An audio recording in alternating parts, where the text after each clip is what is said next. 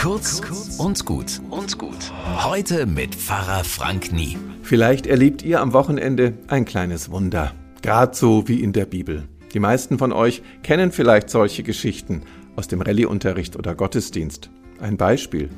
Ein blinder Mann möchte so gern wieder sehen können. Und er geht zu Jesus und sagt, Mensch, bitte mach, dass ich sehen kann.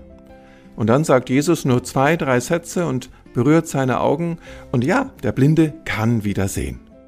Oft kommen dann bei Gesprächen darüber schnell Zweifel. Kann es sowas geben? Oder es kommt gleich Bedauern. Schade, dass es sowas nicht mehr gibt. Ich gebe euch zum Wochenende die Idee mit, dass es sowas dauernd gibt.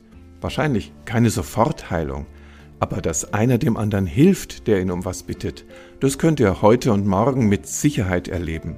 Und auch darum geht es bei diesen biblischen Wundern, dass wir uns davon anregen lassen, uns einander das Leben einfach besser zu machen. Ein schönes Wochenende.